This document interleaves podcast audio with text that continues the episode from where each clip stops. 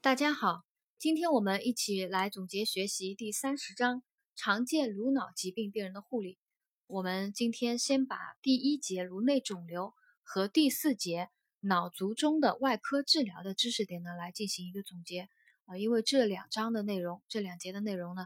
啊考到概率还是比较高的。第一节颅内肿瘤，颅内肿瘤又称脑瘤，它包括来源于脑组织、脑膜。脑血管、垂体、脑神经等组织的原发性肿瘤，以及来自颅外其他部位恶性肿瘤转移到颅内的继发性肿瘤。常见的原发性肿瘤呢，有神经胶质瘤、脑膜瘤、听神经瘤、垂体腺瘤和颅咽管瘤等。颅内肿瘤的病人，因为肿瘤的病理类型和所在部位不同呢，有不同的临床表现，但是。颅内压增高和局灶症状呢，是他们共同的一个表现。约百分之九十以上的病人啊，百分之九十以上的颅内肿瘤病人呢，会出现颅内压增高的症状和体征，通常呈一个慢性进行性加重的一个过程。如果病人没有得到及时的治疗呢，严重者可引起脑疝发生。局灶症状与体征，这是颅内肿瘤病人另一个。就是共同表现啊，局灶症状与体征，它是不同部位的肿瘤对脑组织直接刺激、压迫和浸润破坏而引起的症状啊。有的肿瘤可以引起患者肢体运动感觉障碍，还有的肿瘤可以引起病人的注意力不集中啊、记忆力和智力减退等。小脑肿瘤会引起共济失调，安区肿瘤呢？会引起视力改变和内分泌功能障碍等等啊，就是不同的肿瘤有不同的一个局灶症状与体征。嗯，颅内肿瘤的影像学检查当中啊，提到了 CT 和 MRI 是目前最常用的辅助检查。其他还有一些检查呢，包括颅骨摄片、脑超声波探测、脑血管造影、脑室造影等等。颅内肿瘤的治疗主要还是手术治疗为主，手术切除脑肿瘤是主要的治疗方法。另外还可进行放射治疗和化学药物治疗等等。啊，这是第一节颅内肿瘤的相关的知识点。第四节脑卒中的外科治疗。脑卒中又称脑中风，或称脑血管意外。它是指有潜在的脑血管疾病的病人，因为各种诱发因素引起了脑内动脉狭窄、闭塞或者破裂，而造成一个急性脑血液循环障碍。临床上就表现为一过性或永久性的脑功能障碍的症状和体征。脑卒中呢，它分两种类型，一种是缺血性脑卒中，还有一种是出血性脑卒中。啊，脑卒中分两种类型：缺血性脑卒中和出血性脑卒中。缺血性脑卒中呢，在脑卒中的发病率当中啊，在占了百分之六十到百分之七十。也就是说，脑卒中病人啊，大多数的是一种缺血性脑卒中类型啊，比较多，占了百分之六十到百分之七十。引起缺血性脑卒中的原因呢？有第一个可能就是脑动脉粥样硬化而导致了管腔狭窄，在这个基础上啊，就动脉狭窄了以后呢，有血栓形成，导致了该动脉供血区的脑组织发生了缺血，引起了一系列的症状。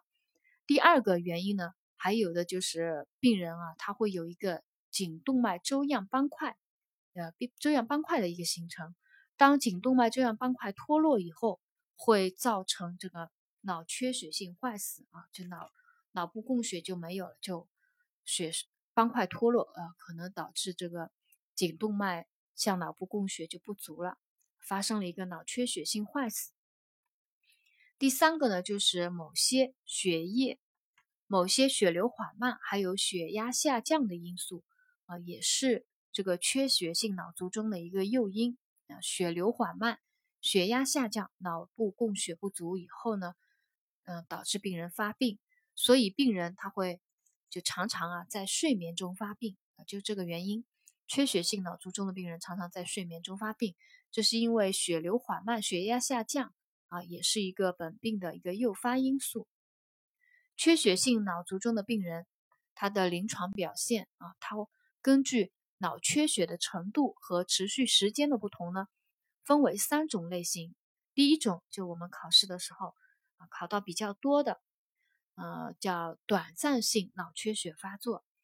英英文字母啊缩写英文字母是 TIA，短暂性脑缺血发作 TIA。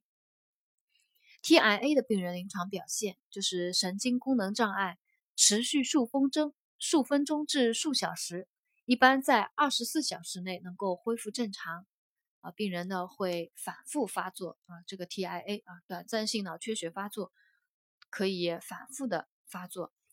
第二个临床表现呢，主要就是表现为突发的单侧肢体无力或瘫痪，感觉麻木、单眼短暂失明及失语等。病人一般都没有意识障碍。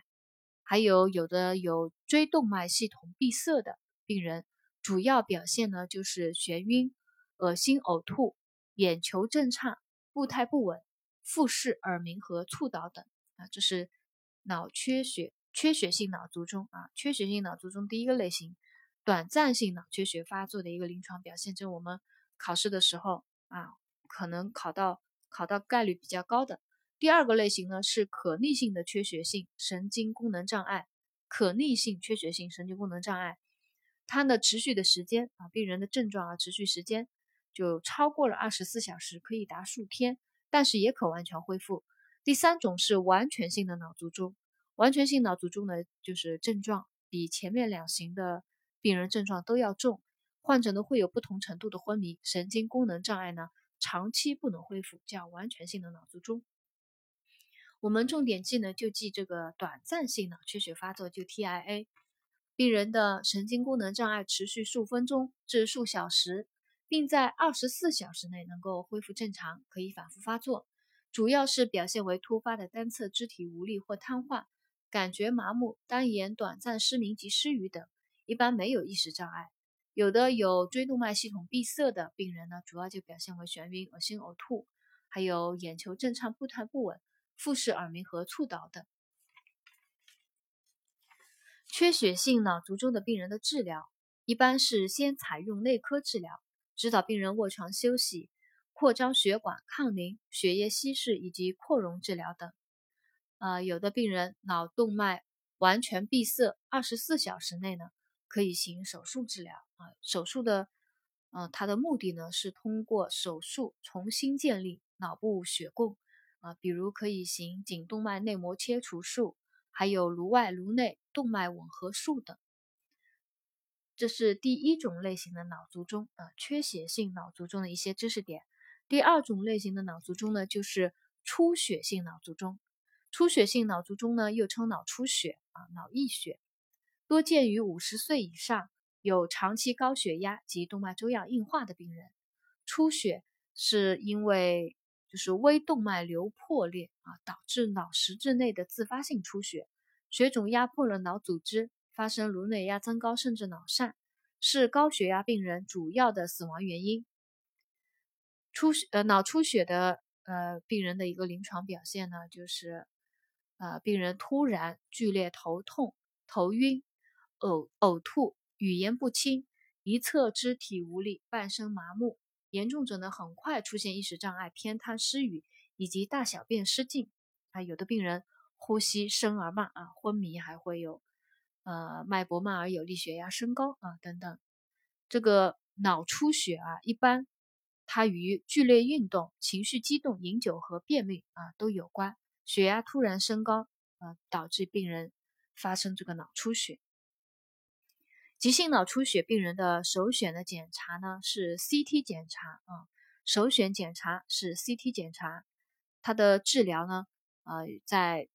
急性期啊要绝对的卧床休息啊。脑出血病人急性期要绝对卧床休息，采用一个止血、脱水、降低全身血压及颅内压的一个内科治疗啊，保守治疗。如果病情继续加重啊，那么颅内压增高有发生脑疝危险的呢，就考虑手术治疗。目的呢是清除血肿，控制活动性出血，解除脑受压。啊，这是第四节脑卒中的一个外科治疗。啊，第三十章常见颅脑疾病病人的护理啊，我们第一节和第四节的内容，今天先学习到这里。